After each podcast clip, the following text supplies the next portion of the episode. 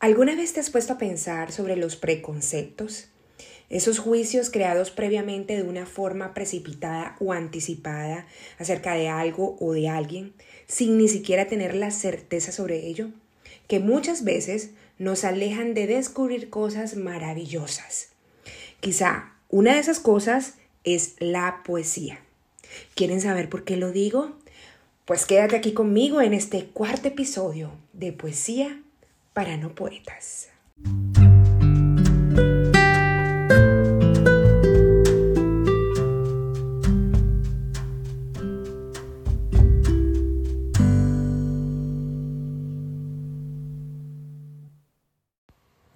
Bueno, bienvenidos una vez más a este espacio solo para ustedes.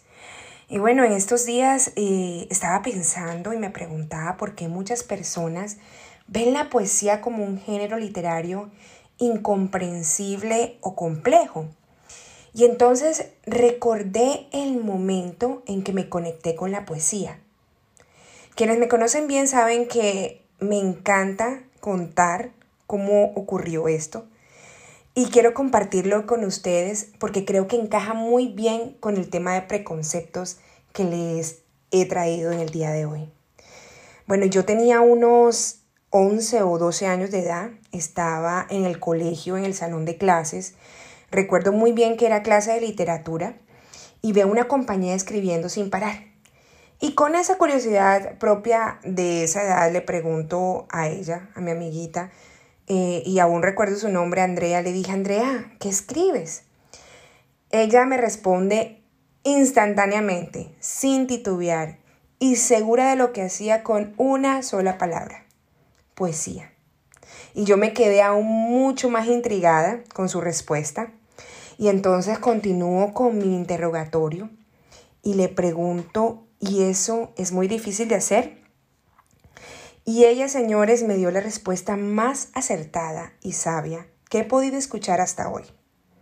Me dijo, no, no es difícil. Solo escribe todo lo que sientes y ya está. Y yo con esa inocencia, sin ninguna clase de preconceptos, porque no lo había creado, no, no había creado nada en torno a la poesía, no sabía de qué se trataba, en realidad. Tal vez había escuchado esa palabra, pero no entendía mucho su significado.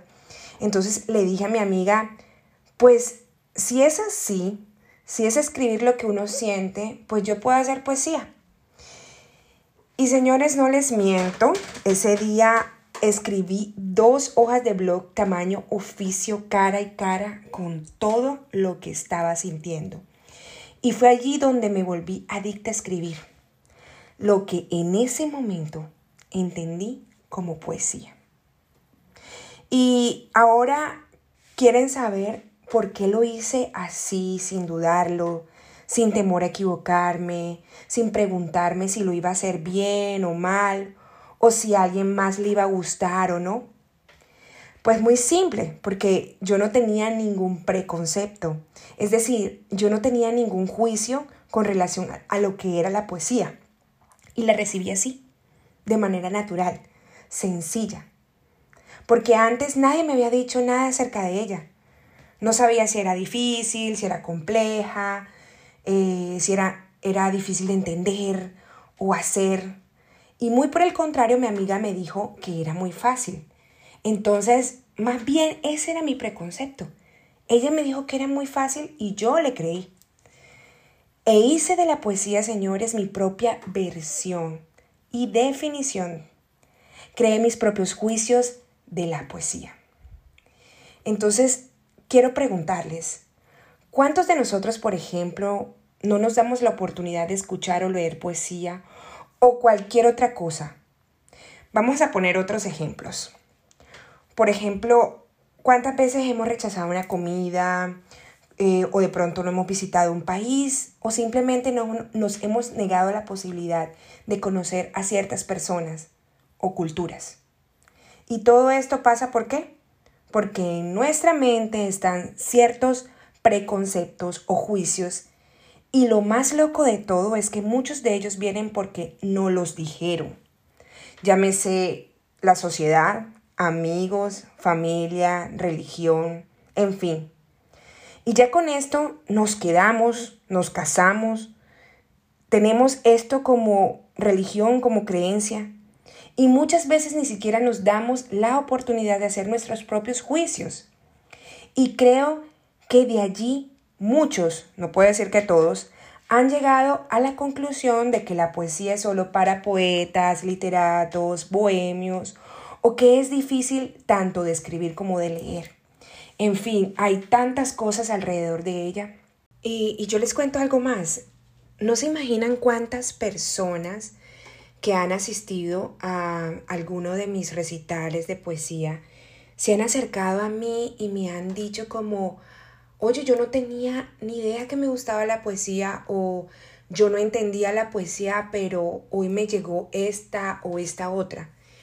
Y todo porque quizá llegaron a mis recitales por casualidad, quizá porque eran amigos y se sentían en el compromiso de hacerlo, o familiares o lo que fuese, pero de una u otra manera se dieron esa oportunidad de escuchar poesía o de, o de irse a, salirse de su, de su zona de, zona de confort o de las cosas que siempre les gusta y descubrieron algo nuevo. Bueno, y con todo este tema que me vino a la mente de los prejuicios con relación a la poesía y en, con relación a cualquier otro tema, a cualquier otra cosa, eh, y además eh, después de toda esta anécdota que decidí compartir con ustedes, se me vino a la mente un poema hermosísimo del gran poeta colombiano cartagenero Raúl Gómez Hattin. Él fue un escritor muy controversial porque era una persona, como yo siempre la vi, real, sin velos. Eh, él siempre escribió lo que sentía sin importar que los demás lo fueran a juzgar sin importar qué dijera el resto del mundo, porque escribía para él. Pero algunas veces o muchas fue juzgado por su manera libre de expresarse. Y el poema que escogí leer para ustedes de él eh, precisamente habla de eso, de los prejuicios, de los juicios que la sociedad crea ante las personas que deciden vivir la vida de una manera diferente. Y amigos, cuando digo diferente, no es ni malo ni bueno.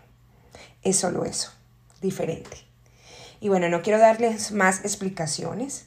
El poema se titula Conjuro y dice así.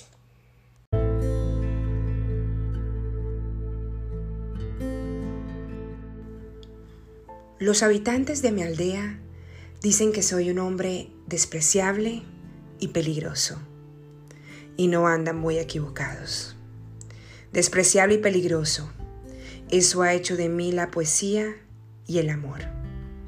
Señores habitantes, tranquilos, que solo a mí suelo hacer daño.